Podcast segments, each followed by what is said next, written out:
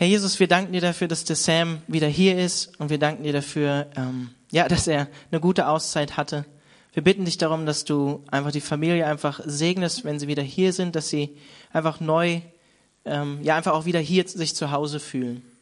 Ich danke dir dafür, dass du ihnen diese Auszeit geschenkt hast, nach langer Zeit ähm, Abwesenheit von der alten Heimat. Herr, und ich bete darum, dass einfach, ja, dass das Freiburg hier und diese Gemeinde einfach auch Heimat ist.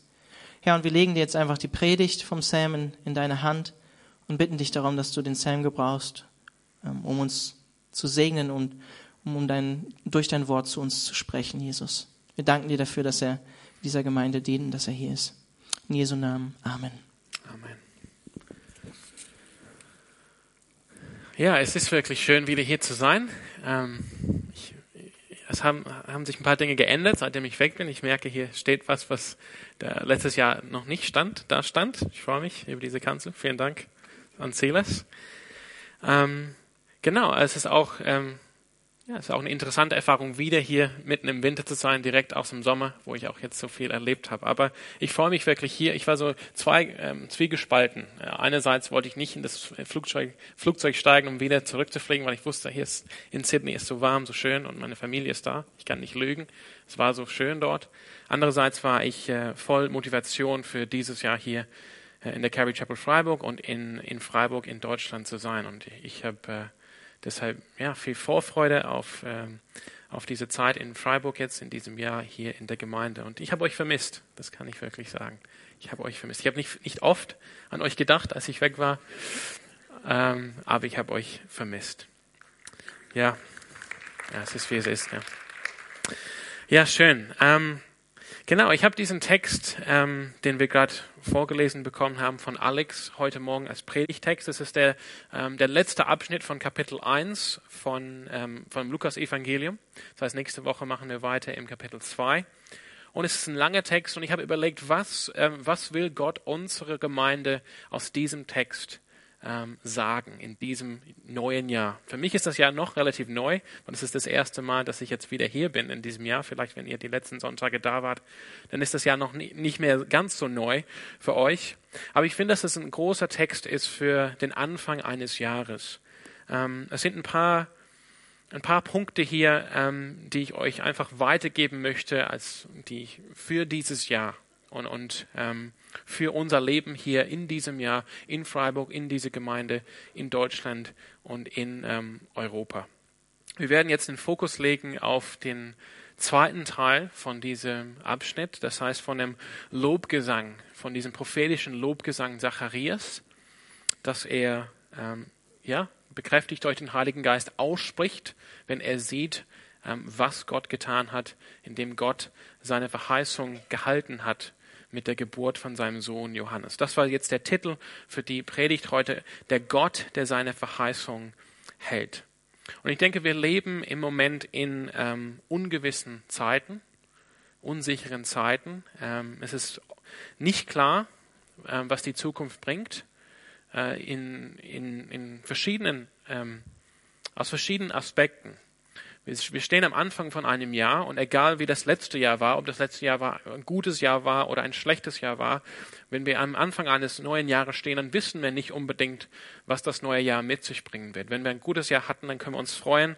Ähm, vielleicht äh, dauert diese Zeit des Segens oder der, ähm, der Freude noch an durch das neue Jahr, aber wir haben keine Gewissheit darüber was jetzt passieren könnte. Und wenn wir ein schlechtes Jahr haben, wir wissen nicht, wird, wird mein Leben sich immer noch so entwickeln, äh, wird es nur noch schlecht bleiben oder schenkt Gott einen Durchbruch in diesem neuen Jahr. Und auch politisch, wir wissen, es ist auch eine unsichere Zeit, in der wir leben. Es stehen wichtige Wahlen an in Europa in diesem Jahr. Ähm, die erste, glaube ich, jetzt im März in, in, den Niederlanden. Auch in Deutschland wird gewählt. Und wir haben auch gesehen, wie in anderen Ländern im letzten Jahr gewählt wurde, sodass wir insgesamt uns in einer unsichere Zeit befinden. Und deshalb ist es gut, uns diesen Text vorzunehmen, zu schauen, dass wir, also uns nochmal daran zu erinnern, dass wir an einem Gott glauben, wenn wir Christen sind, wenn wir zu Jesus Christus gehören, der seine Verheißung hält. Und dieser Text ist zunächst, und das ist der erste Punkt, eine große Trost für uns, ein großer Zuspruch für uns dass Gott uns nicht vergessen hat, dass Gott sein Volk nicht vergessen hat. Egal wie die Zeiten aussehen, Gott hat sein Volk nicht vergessen. Und Gott hält seine Verheißung nicht nur in den großen Dingen, sondern auch in den kleinen Dingen. Und ihr, ihr, ihr könnt euch vielleicht daran erinnern, ich habe ein bisschen erzählt über die Zeit, über diese Zeit, also vor Weihnachten, Anfang Advent, wie es politisch damals war, historisch damals war, auch sehr unsichere Zeiten. Aber wir sehen hier, Gott, der Gott, an den wir glauben, ist ein Gott, der seine Verheißung hält in den großen Dingen. Lass uns das zunächst mal anschauen. Ähm, Zacharias ähm, preist Gott hier er spricht hier durch den Heiligen Geist und er sagt, gepriesen sei der Herr, der Gott Israels.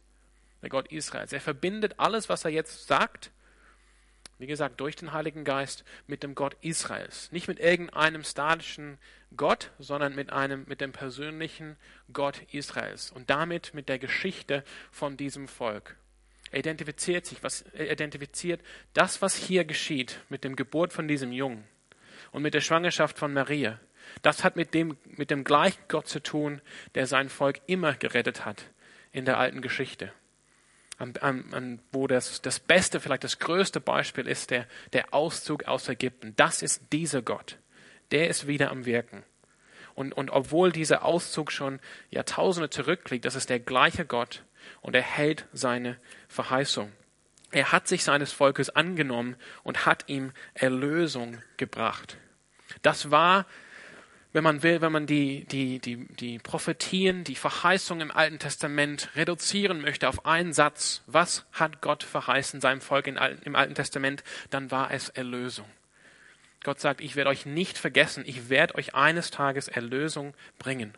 Und Erlösung kann man dann auspacken, was das alles bedeutet. Natürlich Vergebung von Sünden, Vergebung von den ähm, Missetaten, was Israel getan hat in ihrer Geschichte aber auch Erlösung im Sinne von, ich werde euch freikaufen von euren Feinden und ich werde euch eine Zukunft geben, eine Hoffnung. Und das sind genau die Dinge hier, die Zacharias anspricht. Und so sagt er, in, diesem, in diesen Entwicklungen, hier in dieser Zeit, dass Johannes geboren wird, dass Maria schwanger ist, hier wirkt Gott und hier hält Gott seine Verheißung. Das heißt, diese großen Verheißungen, auf die, auf die wir als Teil des Volkes Gottes, ja, ich spreche als Zacharias, gewartet haben seit Jahrhunderten, die werden jetzt erfüllt. Gott hält seine Verheißung. Also in den großen Dingen wie auch in den kleinen Dingen. Das ist der Moment, wir haben den Text gelesen, sobald Zacharias ähm, den, diesen Namen, sein Name heißt Johannes, auf diesem Täfelchen schreibt, kann er wieder sprechen. Es heißt hier ähm, sofort, wo bin ich hier mit dem Text? Ne? Sofort, ähm, sein Name ist Johannes. Während sie alle noch darüber wunderten, konnte Zacharias mit einem Mal wieder reden. Seine Zunge, seine Zunge war gelöst und er pries Gott. Und ich nehme an, wie er jetzt Gott preist, das ist für, für uns hier festgehalten in diesem Lied, das Lukas für uns ähm, aufschreibt. Das heißt, auch in den kleinen Dingen. Gott hat Zacharias durch den Engel Gabriel eine Verheißung gegeben, dass obwohl er sehr alt war und auch seine Frau Elisabeth sehr alt war und die seit Jahren gebetet hatten um Kinder und nichts war bis dann ähm, geschehen, dass Gott sein Gebet gehört hat und Elisabeth würde, würde ihm ein Kind gebären. Und Gott hält auch diese Verheißung. Und Zacharias ähm, erstaunt jetzt über, über diesen Gott, der seine Verheißung hält. Also der erste Punkt für uns am Anfang von diesem neuen Jahr, vielleicht wenn es für uns persönlich ungewiss ist, was das neue Jahr mit sich bringt, wie es mit deinem Studium weitergeht oder mit deiner Ausbildung oder mit deinem Arbeitsplatz oder in deiner Familie oder überhaupt mit deinem Aufenthalt hier in Deutschland, ist, dass Gott, wir können, wir können wirklich Trost da, da aus diesem Text nehmen, dass Gott, wir an einen Gott glauben, der seine Verheißung hält. Gott hat uns nicht vergessen er hält seine Verheißung. Und das führt uns, zweiter Punkt hier, zum Lobpreis. Das führt uns zum Lobpreis. Also Zacharias erfährt an seinem eigenen Leben auf eine ganz krasse Art und Weise. Eine Weise, die, sage ich, ich ähm, behaupte zu sagen, keiner von uns so erfahren hat. Also ich kenne jetzt keinen in Freiburg, der jetzt äh, ein halbes Jahr lang oder zehn Monate lang stumm war und nicht reden konnte. Und er erlebt Gottes Wirken an ihm. Und das Erste, was er sagt, wir lesen es hier im Vers 68, gepriesen sei der Herr, der Gott Israels. Gottes Wirken, dass Gott seine Verheißung hält, dass er merkt, das ist ein Gott, der uns nicht vergisst, der mich nicht vergessen hat, mich nicht vergessen hat und auch nicht das Volk Gottes vergessen hat, auch nicht die Menschen, die zu Gott gehören, vergessen hat. Seine erste Antwort darauf ist es, Gott zu preisen. Gepriesen sei der Herr, der Gott Israels. Und das gibt übrigens diesen Text, äh, diese Zeile gibt äh, diesen Text seinen Namen, der heißt oder der ist bekannt als der Benediktus, weil das ist der lateinische Begriff für gepriesen sei. Benediktus. Und ich wünsche mir für uns, dass wir auch, dass wir wie Zacharias, dass wir auch durch diesen, äh, ja, diesen Weg gehen, dass wir ähm, Trost bekommen können an diese große Wahrheit. Gott hält seine Verheißung und dass das uns wirklich zu Lobpreis, zu Anbetung führt. Dass wir wirklich erkennen, wie groß Gott ist, wie schön Gott ist, wie wunderbar Gott ist. Es war ein schönes Lied, mit dem wir jetzt ähm, den Lobpreis abgeschlossen haben. Es war in gewisser Weise eine Umschreibung von diesem Lied von Zacharias. Du bist ein wunderbarer Gott. Und das, das ist mein Gebet für uns dieses Jahr, ähm, wirklich dass das wirklich wahr wird für dich. Dass wenn du diese, diese ähm, Texte singst oder, oder ähnliche Texte in anderen Lieden, du bist ein wunderbarer Gott, dass das wirklich aus deinem Herzen kommt. Aus der Überzeugung, ich kenne diesen Gott. Und deshalb kann ich, ich singe nur nicht, ich singe nicht nur mit, weil alle singen und weil da irgendwie der Text da steht und ich lese es einfach ab, sondern ich singe aus Überzeugung, weil ich diesen Gott kenne weil ich weiß, er ist ein wunderbarer Gott. Und Zacharias zeigt uns, er sagt uns nur einen Bruchteil davon, warum Gott so wunderbar ist.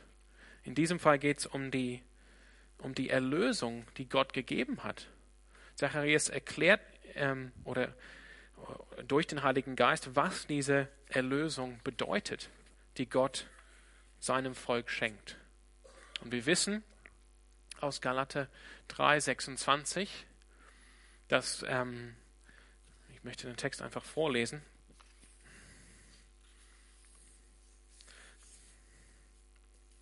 Galater, wenn ich ihn finde. Ja, sorry. Galater 3, 29. Da schreibt Paulus, wenn ihr aber zu Christus gehört, seid ihr auch Nachkommen Abrahams. Und ihr seid damit entsprechend der Zusage, die Gott ihm, Abraham, gegeben hat, Abrahams rechtmäßige Erben.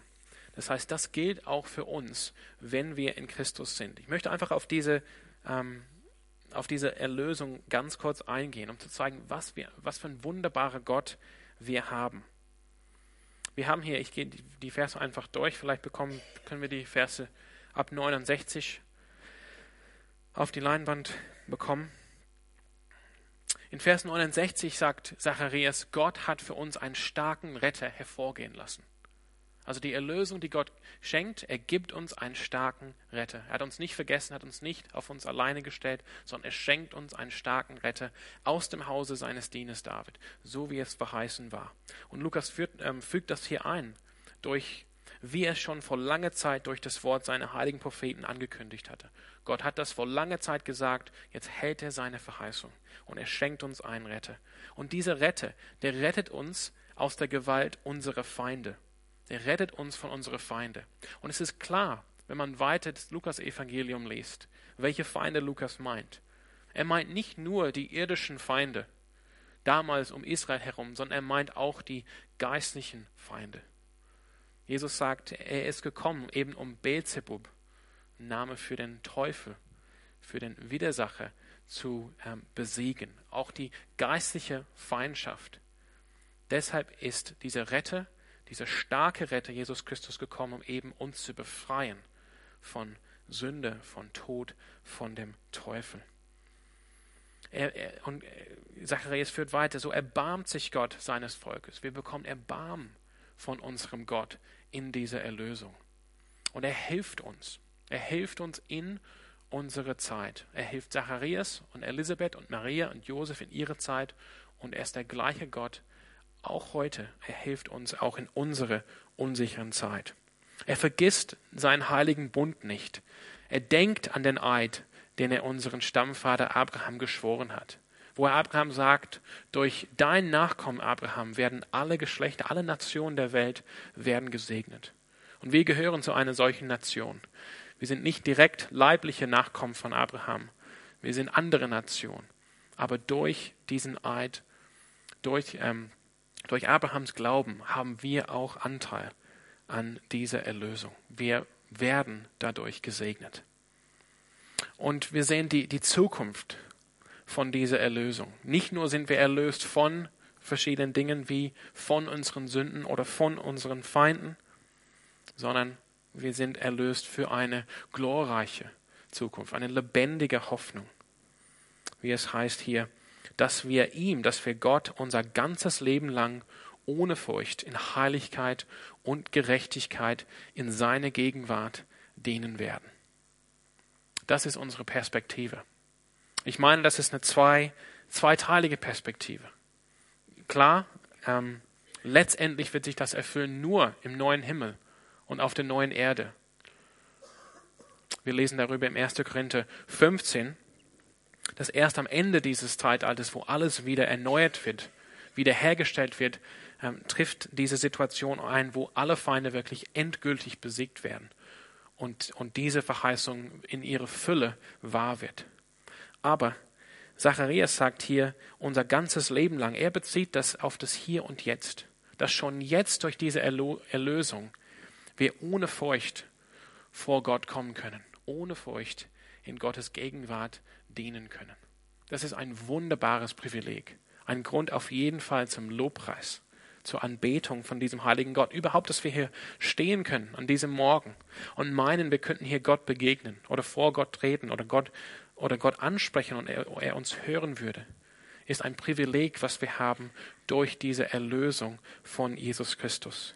Dass Jesus Christus unsere Sünden wegnimmt dass er uns seine Gerechtigkeit schenkt, dass wir heilig vor Gott stehen, in der heiligen Gegenwart Gottes stehen können, dass Gott uns hört dass wir mit unserem Gott reden können.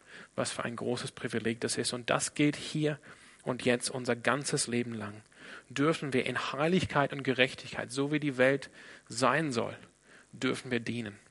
Nicht mehr ferngehalten von Gott durch Sünde oder durch Versagen, sondern angenommen. Unsere Sünden vergeben, unser Versagen vergeben. Das führt uns zur Anbetung. Also es ist wichtig, dass wir, wie Zacharias, wir befinden uns oft wie Zacharias. Wenn wir eine Verheißung von Gott hören, dann reagieren wir, wie Zacharias reagiert hat im Tempel. Wie kann ich wirklich sicher sein, dass das wahr ist? Ich bin doch alt.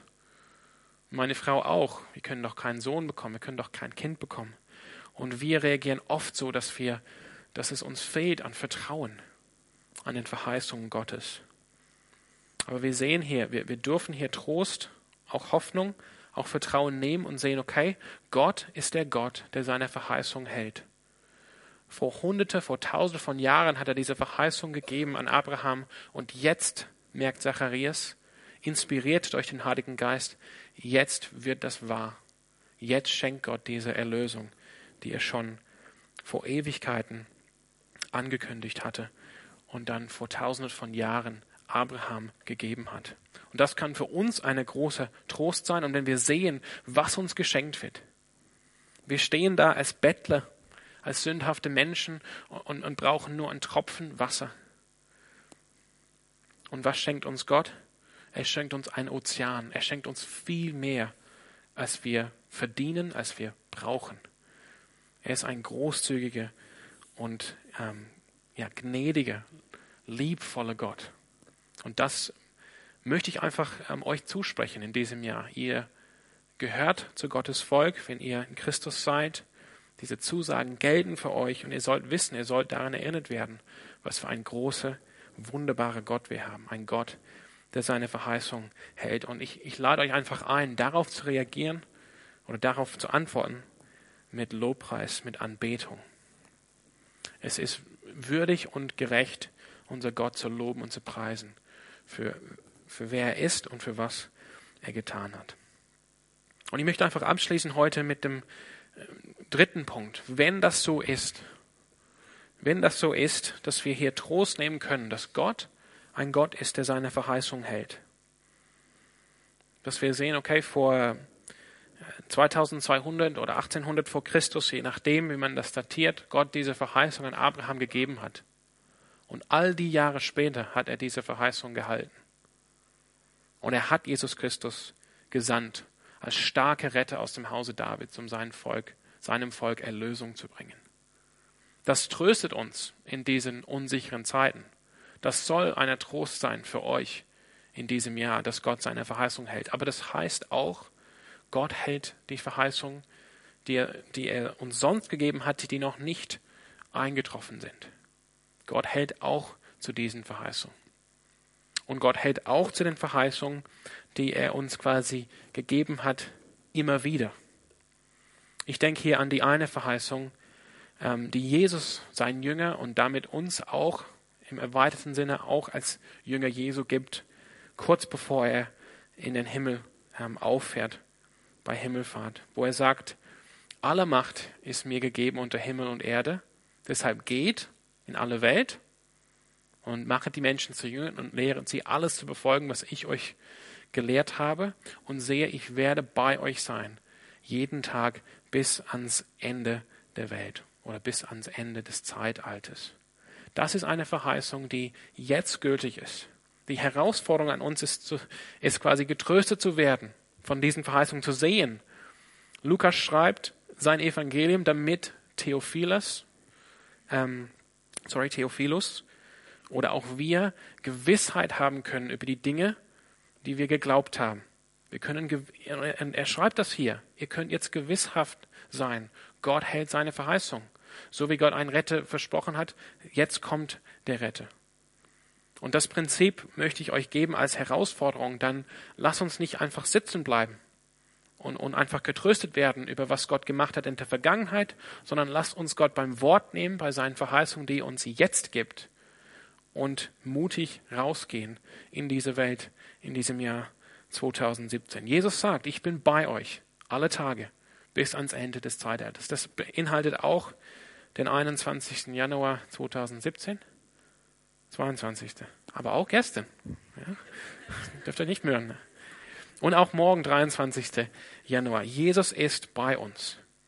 Er sagt, er gibt uns alle Dinge. Der Heilige Geist sagt, wenn ihr in solchen Situationen seid, wo ihr für mich sprechen müsst, ich werde euch die richtigen Worte schenken.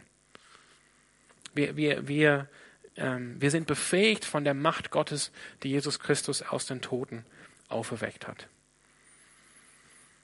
Und ich möchte einfach schließen und sagen, das ist, ähm, das ist eine Herausforderung, weil, ähm, weil es heißt, Jesus nachzufolgen auf diesem Weg. Und wir haben zwar eine, eine wunderbare Erlösung bekommen mit all diesen Facetten, die es auch, wo wir auch viele Sonntage darüber reden können, um die alle ähm, auszupacken und anzuschauen äh, aus allen Aspekten. Aber wir sind jetzt berufen, äh, den Weg der Nachfolge zu gehen. Jesus zu folgen auf seinem Weg.